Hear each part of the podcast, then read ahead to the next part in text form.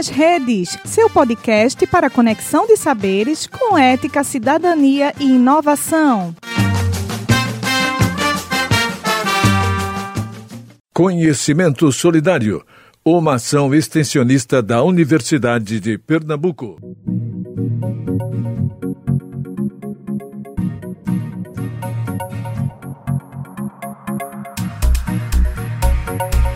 Pessoal, sejam todos muito bem-vindos e muito bem-vindas. Eu sou Leonardo França e, juntamente com Rodrigo Rocha, estaremos representando Beatriz Alis e Nathalie Tomé, do grupo 2 da disciplina de Comportamento do Consumidor do MBA em Marketing da UPE de 2021, nesse podcast.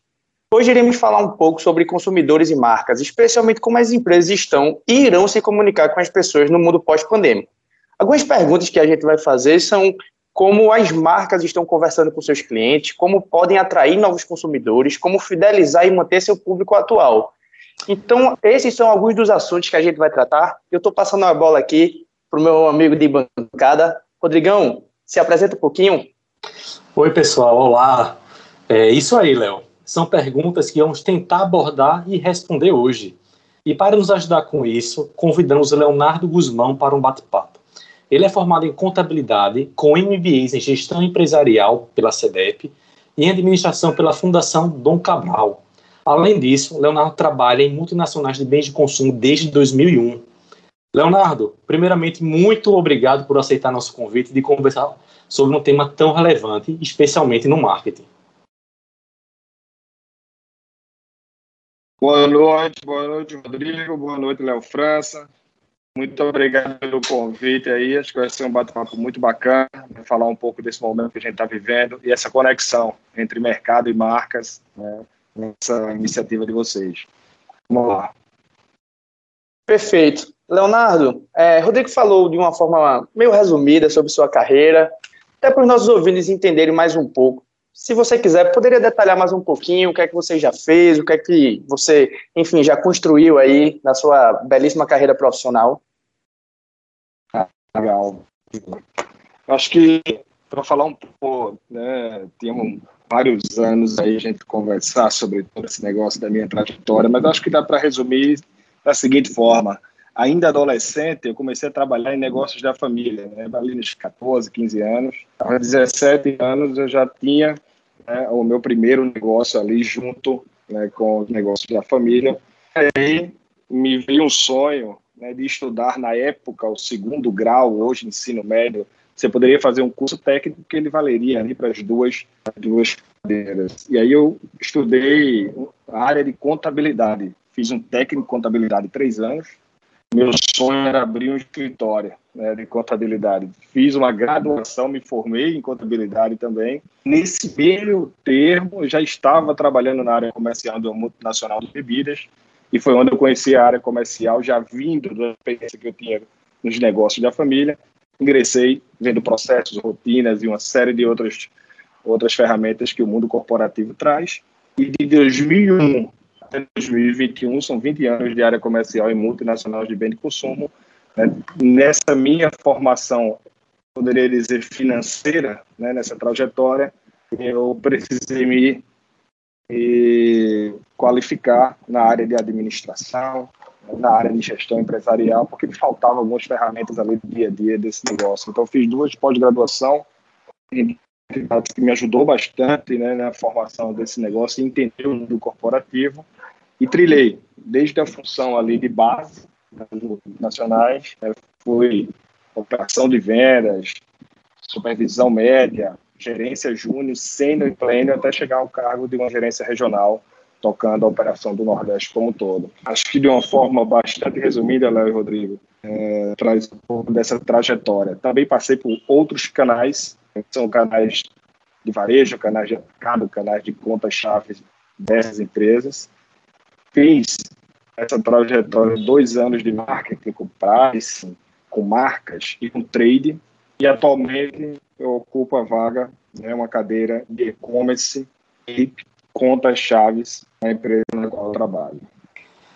Léo, é uma experiência realmente aí muito rica, muito sólida, 20 anos tra trabalhando com consumidores. E aí você percorreu realmente o, a evolução do mundo, né? É, imagino que no início eram, eram, as empresas se comunicavam, acho que de forma um pouco mais arcaica do que é hoje.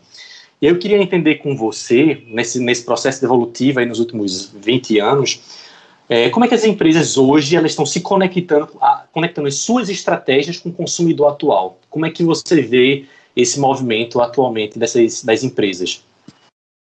Bom, Rodrigo, boa pergunta e vou te responder de uma forma talvez aí né, do, do que a gente está sentindo na pele. Até 2019 o mundo era muito calculado, a gente planejava bastante e olha que né, o consumidor do Brasil, do Nordeste, tem características bem diferentes. E 2020 a gente é acometido aí por tudo que né, a pandemia e tudo que a gente está vivenciando. Nesse momento, o consumidor, ele não que ele mude, ele é o mesmo, né? Só que ele começa a criar outros hábitos de consumo ali dentro né, do seu negócio de varejo, mas também dentro do seu negócio de autorreflexão de ser humano, uma série né, de mudanças. Então, o desafio hoje, de 2020 para cá, março de 2020 para o Brasil, falando especificamente para cá, é que as empresas têm, têm o desafio de surfar essas ondas, essa montanha russa, de como essa volatilidade econômica, de impacto de consumo, de produtos de bem, tem desafiado e tem provocado né, para que elas tenham melhores condições de atender essa persona que todo mundo busca né, para entender o consumidor, onde ele, em 18 meses, né, mudou aí no mínimo três vezes. No primeiro momento, onde tem a escassez total, lockdown e tudo que a gente vivenciou. No segundo momento, uma, euf uma euforia incrível e uma economia sub, ou pelo menos subentendida ali, de que estava em uma retomada. Então, níveis de ruptura no último semestre, empresas correndo ali com falta de matéria-prima, mas ao mesmo tempo com alto consumo, se depara com a segunda onda em 2021 já né, atravessando um fôlego do empresariado muito menor do que foi ali em 2020. Então, acho que esse desafio da, da, das empresas, ou pelo menos das grandes indústrias, né, como o maior desafio, é conseguir um equilíbrio ali da porta para dentro, como a gente chama, é de conseguir equilibrar suas contas e suas economias e atender esse consumidor mutável. Imagina que em 18 meses, né, 30 a 40 milhões de brasileiros aí que nunca tinham acesso ali, ou pelo menos interagido com a tecnologia, tiveram de abrir um aplicativo para poder fazer um saque emergencial. Lógico que foi o grande motivador, mas a Caixa Econômica foi uma das que provocou bastante essa mudança. E aí vem uma corrida de e-commerce e tudo que a gente tem acompanhado bastante. No fim das contas, não dá mais para ter um planejamento anual, e sim, você vai ter ali seu desenho do, do seu business plan como empresa, mas a cada trimestre essa revisão está sendo feita. Então, o desafio das empresas hoje é ter flexibilidade e muita resiliência para poder mudar e mutar a todo mês, a todo trimestre, a todo semestre aí e conseguir entregar seus resultados. Léo, então eu entendi que atualmente as empresas têm que ser mais ágeis na tomada de decisão. Vê que você comentou que o intervalo de três meses ela tem que estar revisando revisando sempre as suas estratégias. E aí uma, uma dúvida que, que me surgiu com, com essa sua belíssima explicação. Há uma diferença na tomada de, de decisão do consumidor entre uma compra online e presencial? Ele, há, há aspectos que ele só vê no online ou que ele só vê no, no presencial e a estratégia das empresas com, com, com esse e-commerce, essa estratégia é diferente do presencial, você consegue enxergar essa, esse comparativo? Muito bom. Eu acho que ainda, ainda há, né? por incrível que pareça, a gente, né, apesar de toda a tecnologia ter avançado e está se falando bastante em e-commerce e no, no caminhar dessa evolução, a gente vive num país onde a classe CDE predomina e um nível sociocultural muito abaixo de outros países mais desenvolvidos que têm o e-commerce muito mais avançado. Então, o brasileiro ainda tem em sua massa, né, vamos falar de fato de quem consome, né, quem gera o consumo, são essas classes mais emergentes e classes mais baixas da pirâmide, ainda tem no seu DNA né, de cultural de ver, né, de sentir e de receber ali ou de pegar naquele produto ao vivo. Por outro lado, algumas plataformas têm desempenhado muito forte seus, seus resultados né, e sua interação com o público, como, por exemplo, os aplicativos de comida, né, os próprios aplicativos de magazines e lojas né, de eletros com promoções, fomentado ali essa interação, e isso tem uma jornada, uma caminhada. Mas ainda existe né, uma cultura enorme de, do mundo físico fazer parte do dia a dia. Lembrando que quando a gente divide a pirâmide social nas classes dela, nos degraus, a gente tem o pessoal que está mais ali antenado, que tem um nível de educação, uma formação, vamos dizer assim, mais avançada, ele consegue interagir bem e fazer suas compras online com muito mais conforto. Por outro lado, as classes sociais mais baixas e onde está a massa de consumo, não, elas ainda desconfiam né, que podem ter um golpe, que podem não receber o produto na qual compraram ou algo parecido, e preferem ali o mundo físico. Esse físico e esse digital, né, que hoje já tem um apelido chamado physical, né, esse é onde estamos agora na interseção dos dois mundos. É onde está se formando uma cultura para que as pessoas possam comprar tanto no físico como no digital, de uma forma segura, em um ambiente que ela tenha né, uma escolha diversa, e isso deixa muito acirrado a concorrência e o que é bom para o consumidor. Muito bom. É, Léo, pegando esse, esse seu gancho, é, você comentou aí sobre classes sociais, e me veio uma, na mentalidade a questão também de segmentação de cliente, né? Acho que as empresas, elas, quando criam estratégias de marketing, elas acabam também vendo segmentações. É, nesse mundo, digamos assim, que a gente está passando de transição é, é, de, de, pandemia para um processo de vacinação, para um pós-pandêmico. A gente também tem aí uma. Acho que um apelo da parte da mídia também, um apelo de uma, uma cultura de uma saudabilidade é, forte. E aí a gente tem algumas empresas, e em especiais de refrigerante, de snacks, biscoitos, salgadinhos, que acabam se tornando vilãs. É, são está tá sempre sendo, é, sendo massacrada, digamos assim, como produtos que fazem mal à saúde. É, nesse, nesse momento, como você acha que essas empresas estão trabalhando para cativar, para manter, para atrair novos consumidores? Há alguma estratégia que você acha interessante compartilhar aqui com a gente? Na nossa visão, Rodrigo e Léo, é, esse é o bom ponto, tá? A gente fala muito de saudabilidade, do, ou do corpo perfeito, ou da pressão da mídia, ou qualquer uma outra dessas coisas que tem adoecido né, emocionalmente bastante gente aí por esse país como um todo.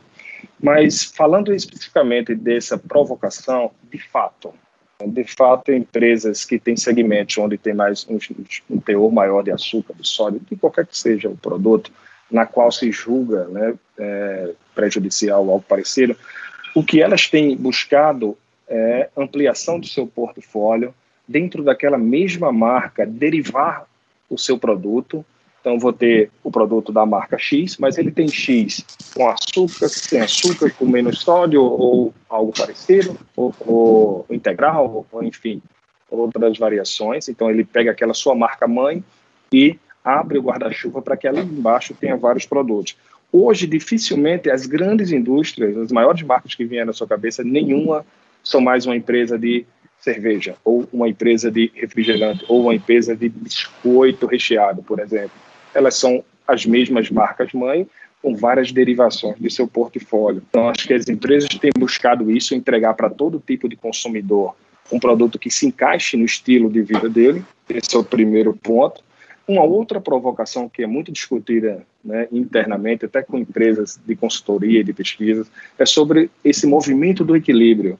Né? Se você está ali fazendo uma dieta, porque está tá um pouco acima do peso ou algo parecido, e você faz aquela dieta muito, muito forte ou muito severa, em algum momento né, isso pode te prejudicar ou você ter uma recaída. Então, esse equilíbrio entre você ter uma alimentação melhor, mas também satisfazer a sua necessidade, né, você ter aquele produto de indulgência que lhe dá felicidade na hora ou algo parecido, ele é fundamental para que haja longevidade e não né, dietas tão severas que acabam aí, muitas das vezes, em tragédias.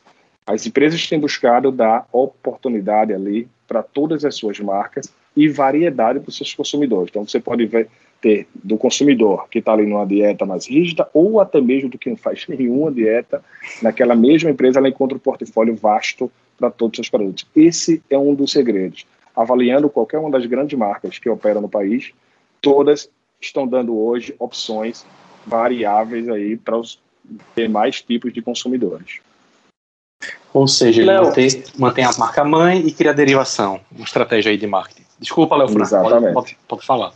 Nada, Rodrigo, que é isso. É, Léo, eu fiquei com uma dúvida aqui. Com todos esses movimentos que a gente está comentando, que você, enfim, está sendo muito cirúrgico, muito assertivo no que você está colocando aqui para gente, a gente sabe que preço é uma coisa que ainda o consumidor é, e ainda muitas vertentes acreditam que é realmente o ponto-chave, que realmente um preço muito atrativo vai estar tá sempre chamando a atenção do, do consumidor. Com todos esses movimentos que estão acontecendo, com todas essas mudanças que estão acontecendo, você ainda acredita que o preço é um fator determinante na tomada de decisão de um consumidor ou não? Ou isso está mudando com tudo isso que a gente já está comentando aqui previamente? Boa pergunta. É, aproximadamente cinco anos para cá, é, anualmente a gente tem uma pesquisa que fala um pouco dessa decisão de compra do consumidor. E o preço ele já esteve no ranking das suas decisões ali do consumidor para por que comprar um produto ou não, mas no topo né, dessas, dessas que a gente chama de KPIs. Na última pesquisa, o preço ele estava ali entre quinto e sexto lugar nossa, mas o preço não é decisivo, lógico, sempre vai ser, mas ele precisa ser justo, ele não precisa ser o mais barato. Qualquer indústria hoje que vá fazer do preço o seu principal, talvez a sua principal estratégia, ela está fadada né, a ter um prejuízo ou a não desenvolver mercado.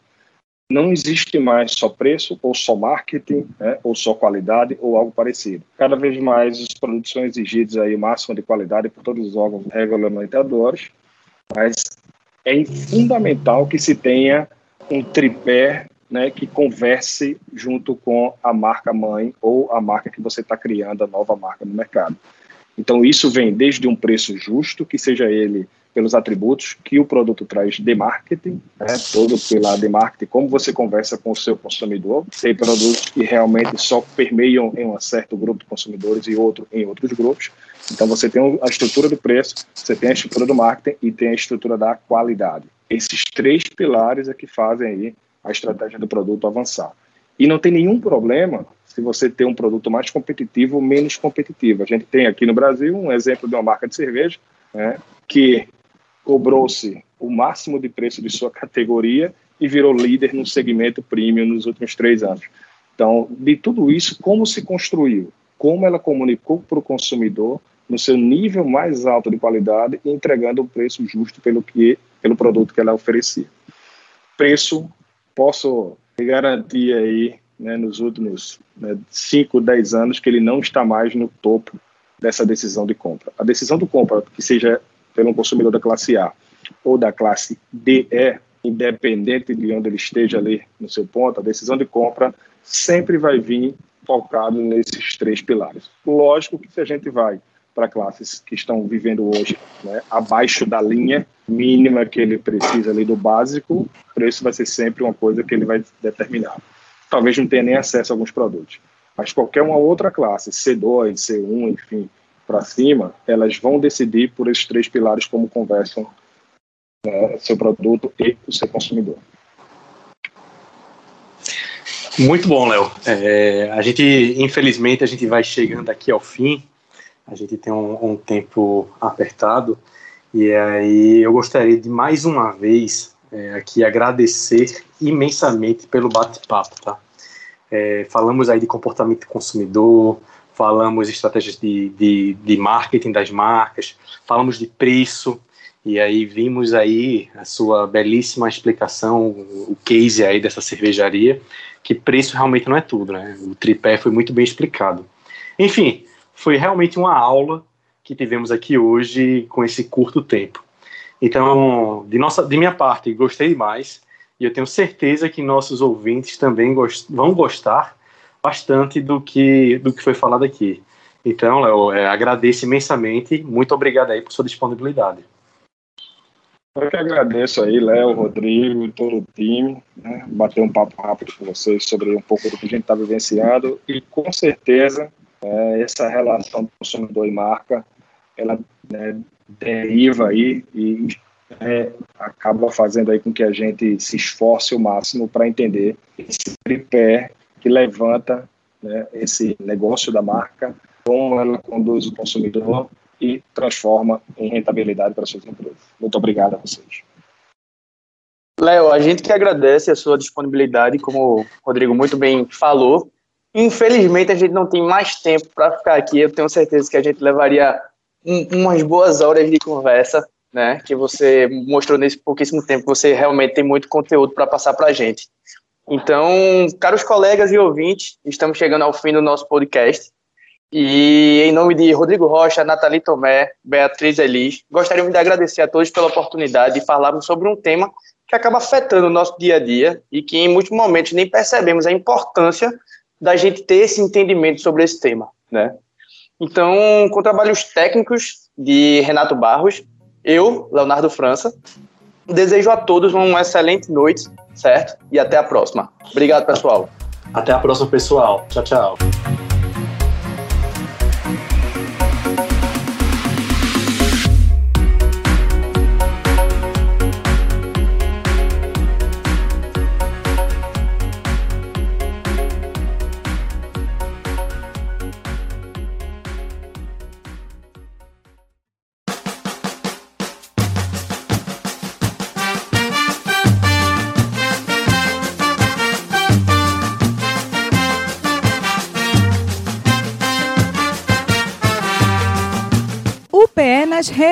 Seu podcast para conexão de saberes com ética, cidadania e inovação.